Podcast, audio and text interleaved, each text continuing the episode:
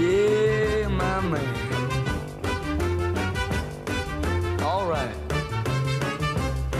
Y obviamente, obviamente, obviamente, si suena esta cortina, es momento entonces de saludarnos a saludarlo a nuestro amigo Ale Di Donato. ¿Cómo andás, Ale? ¿Todo bien? Bien, muy bien. Eh, les decía a los chicos, a las chicas de acá del programa, que pareciera que hablamos ayer. Insisto con que se está pasando demasiado rápido todo esto.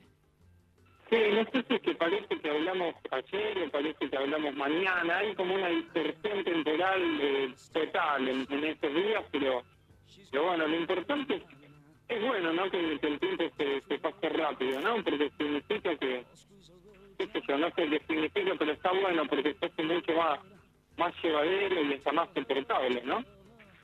Sí, eh, es así. Ale, escúchame, se está escuchando un poquitito mal la comunicación, así que te propongo lo siguiente. Eh, cortamos, te volvemos a llamar y ahí enseguida entonces nos metemos en la recomendación, en este caso cinematográfica que, que nos traes. Eh. Aguantanos un cachitín nomás. Ahí lo teníamos a Ale Di Donato, entonces vamos a ver si podemos mejorar la comunicación y- y- y rápidamente vamos a volver a charlar. Vamos con algo de música entonces para acomodar los planetas y en un rato nada más nos comunicamos con Ale Di Donato. Y ahora sí, a ver si lo contactamos a Ale Di Donato. El plan de la mariposa es lo que sonaba recién, ¿eh? Eh, Ale, a ver si nos escuchamos mejor. Yo ahí las escucho mucho mejor, está. no sé cómo me escuchan ustedes. No, ahora sí, ahora sí, Ahora mucho sí. mejor porque te, te- claro, medio, medio distorsionado, medio, medio este robótico te estábamos escuchando. Eh, che, Ale, eh, hoy hablamos de las toninas, no sé si tuviste posibilidad de escuchar el inicio del programa, dijimos que mejor hacerse amigos y amigas de las toninas porque ahí están los cables de internet, Eh, pero en este caso nos vamos a Ostende, que es otro, otro este distrito balneario. Sí, por supuesto, las estuve escuchando. Aprovecho para, para saludar a Juli, que no lo había hecho.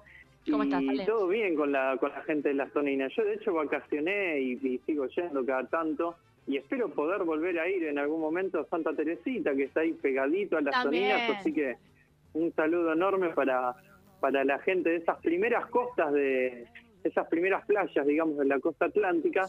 Y hoy nos vamos a ir un poquito más hacia el sur, ¿no? Más precisamente a, Ostende, que está ahí pegadito a, a Pinamar, a Valeria del Mar, y a través de una película que se llama justamente Ostende, que es del, del año 2011, dirigida por Laura Citarella, y mm, es la historia de, una chica interpretada por Laura Paredes, una de las actrices de- del grupo Piel de Lava, que gana un concurso, un programa de radio, cuyo premio consiste en, en unas vacaciones de cuatro días en, en el viejo Hotel Ostende, que es un hotel como muy emblemático de ahí de, de la zona, y vas a Ciudad Balnearia a hacer válido su, su premio, digamos. Y sabemos que, que está de novia, pero al principio está sola porque su novio recién puede ir el fin de semana, así que los primeros dos días eh, vemos lo que hace esta chica en una situación bastante particular, digamos, ¿no? Porque Ostende es un lugar chiquito y el premio es para, para utilizar fuera de temporada, así que no hay Claro. mucho para, No, para no debe haber mucho, claro. Eh, sa- sabemos que sabemos que salvo, qué sé yo, Mar del Plata, que tiene su dinámica propia, hasta incluso Mar de Ajó, ponele que hasta tiene la universidad, el resto medio que queda parado, ¿no? En, eh, en el, re- fuera de la temporada.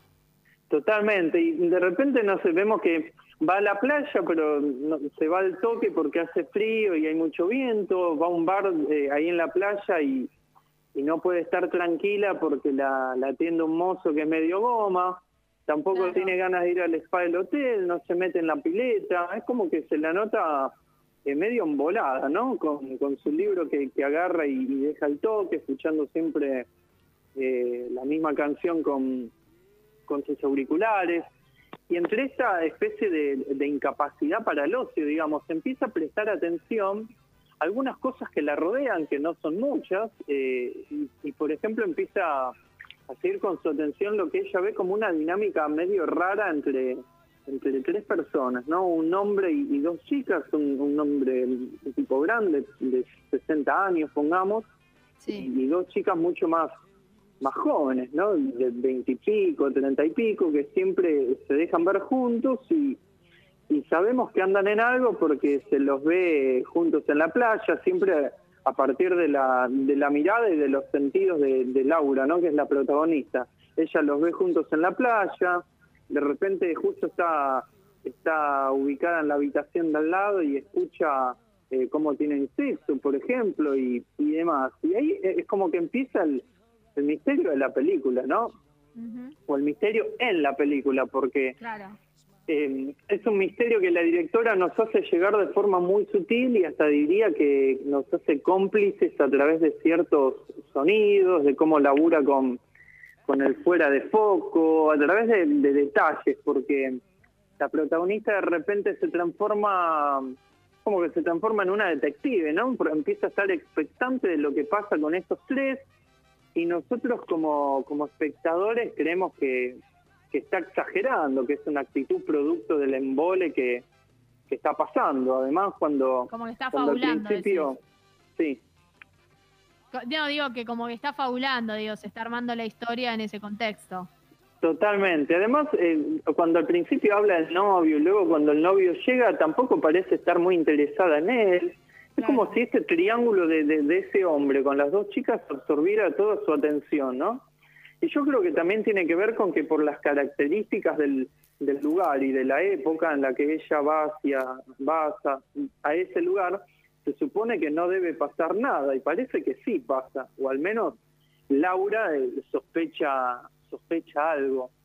Y, y a través de esto a través de esto creo que podemos ver la esencia de la película que maneja al mismo tiempo dos elementos, ¿no? Uno de suspenso y otro de comedia, porque mm, por momentos es una película de detective, como decía recién, cuando la vemos a, ella que por momentos hasta los sigue a estos tres personajes, y por momentos se rompe también la, eh, no la realidad, la, mm, la cotidianidad, ¿no? Y, y uno piensa que la esencia de la película queda en esto, pero, pero bueno, si al final pasa algo que hace que, que, decante para uno de estos dos universos y se resignifiquen algunos acontecimientos, y claramente no voy a decir qué es lo que pasa, si la pueden la pueden ver sin, sin spoilers y pueden eh, sorprenderse e impactarse con, con el final, que me parece que hay algo algo muy interesante también como para,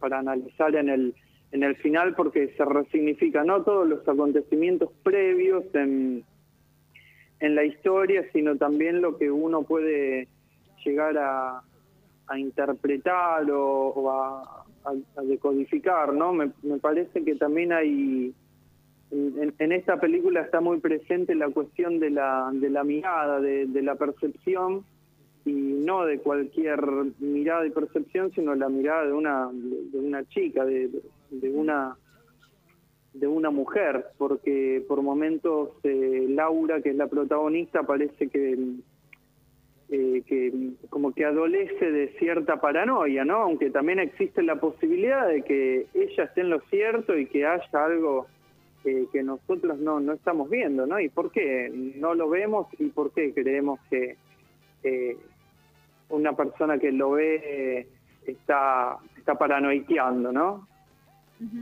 ¿Cuánto, ¿Cuánto le suma, eh, digo, que se haya hecho o, o que la historia transcurra en el viejo hotel Ostende? eh, ¿cuánto, ¿Cuánto le suma a, a- a ese, a ese misterio? Y quizás como, eh, no, decime vos si, si, si no es así, pero eh, eh, eh, ese montaje de un tiempo prácticamente eh, paralelo donde la piba se va, va, va atrás de la trama esa a partir de encontrar a estos personajes. No, suma un montón, suma un montón y de hecho es, es parte, es como uno de los elementos más importantes de, de la película, esta zona geográfica, digo, ¿no? De hecho yo estaba escuchando una, veía una entrevista a Laura Citarella eh, y contaba, digamos, que mm, ella forma parte del grupo de, de, de- de- de la productora El Pampero Cine, ¿no? Que ya Sí. hemos mencionado varias veces con La Flor y demás y decía que por esa época eh, venía haciendo un audio un, un, un año perdón con con muy, muy poco muy poco laburo muy muy poca producción entonces decidieron hacer un corto y justo tenían un contacto con la dueña del viejo Hotel y la mina le dijo, bueno, venite acá unos días y, y ves que ves qué onda. Y Laura fue, estuvo hoy un par de días también fuera de temporada y dice que en cuestión de dos, tres días se escribió el 70% del guion y que la idea también fue desde un principio eh, que todo fuera como una excusa para filmar un espacio, ¿no? Que es el, el del hotel y también el de la playa, porque el mar tiene también como una, una figura muy, muy importante como contraposición, digamos, a, lo que sería el, el hotel como representación de la, de la, de la, de la ciudad o de lo, de, lo, de lo cultural, mientras que el mar representa lo, lo, salvaje, la naturaleza. Así que mm, el, el lugar y la época tiene una tiene una, una importancia vital en el desarrollo de esta película y de hecho fue fue pensado así desde, desde el principio eh, para que para que así sea digamos. Eh, ¿dónde, ¿Dónde podemos encontrar esta, esta producción, Ale? Una producción relativamente, es, es bastante corta, ¿no? La película, 85 minutos. Sí, una hora 24 minutos con 21 segundos. ¿eh? Mirá qué dato preciso que, que estoy tirando.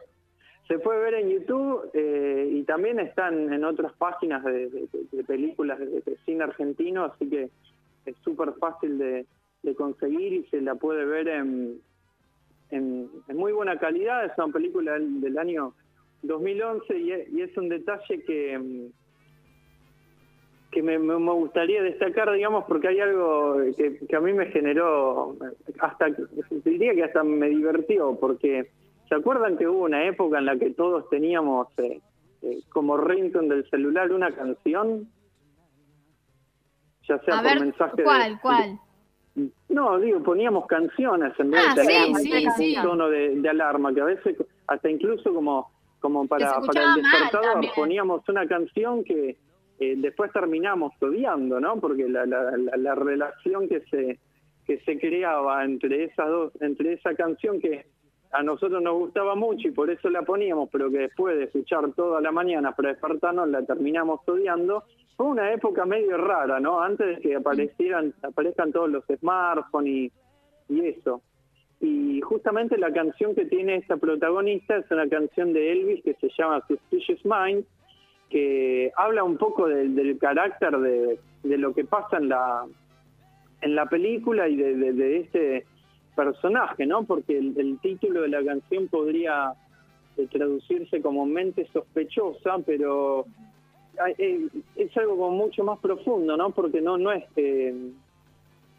no sería que la sospecha está en esa mente, sino que es una mente que sospecha, ¿no? Sino de dentro hacia afuera y también está relacionado, digamos, a, cierta suspicacia o, a cierta desconfianza, ¿no? Que me parece que son, son actitudes y, y características que, que definen a la perfección a este personaje femenino y también a lo que pasa en, en la película, ¿no? Que está esta, esta, este personaje femenino que, que percibe una situación y también los demás, los personajes que la rodean y nosotros mismos como, como espectadores que quizá vemos lo mismo, quizá no vemos lo mismo y está bueno eh, ver por qué no, no vemos lo mismo, ¿no? Porque quizás haya ahí algún motivo eh, eh, de fondo para, para, para prestar atención. Bien, Ale, y, y tenemos obviamente de Chapa ahí de bonus track La Perlita, eh, el tema entonces que suena en el teléfono de esta muchacha.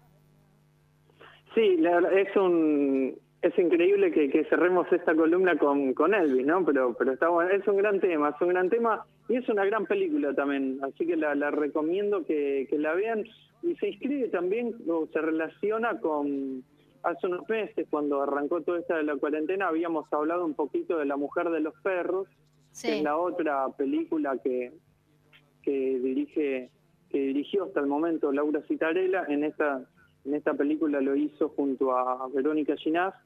Y, y yo creo que se pueden estoy haciendo como el análisis inverso no porque primero vi la segunda película y después la primera pero se pueden ver ciertas ciertas líneas que, que, que- que permiten identificar digamos eh, una, una misma obra, ¿no? Ra- ciertos rasgos de autor, digamos, se, pueden apreciar. Así que eh, es una muy buena película también con, elementos de, suspenso que hasta hacen eh, acordar a- al cine de, Hitchcock. Así que está, está buena por donde la miren. Bien, perfecto. Entonces hecha la invitación. Y te digo que ya me dan ganas de irme ahora en cuanto se levante la cuarentena a Ostende y voy a ir a visitar eh, el viejo hotel Ostende, que, que casi podríamos decir que es como el hotel de, de Villavicencio allí en, en Mendoza o eh, el hotel este que está en, en Bariloche. Ahora no me sale el nombre, eh, un- el, el Yao muy Yao. famoso. El Yao Yao, ahí está. Hay, hay que ver si los precios son los mismos, ¿eh? Me parece que lo vamos a ver de afuera.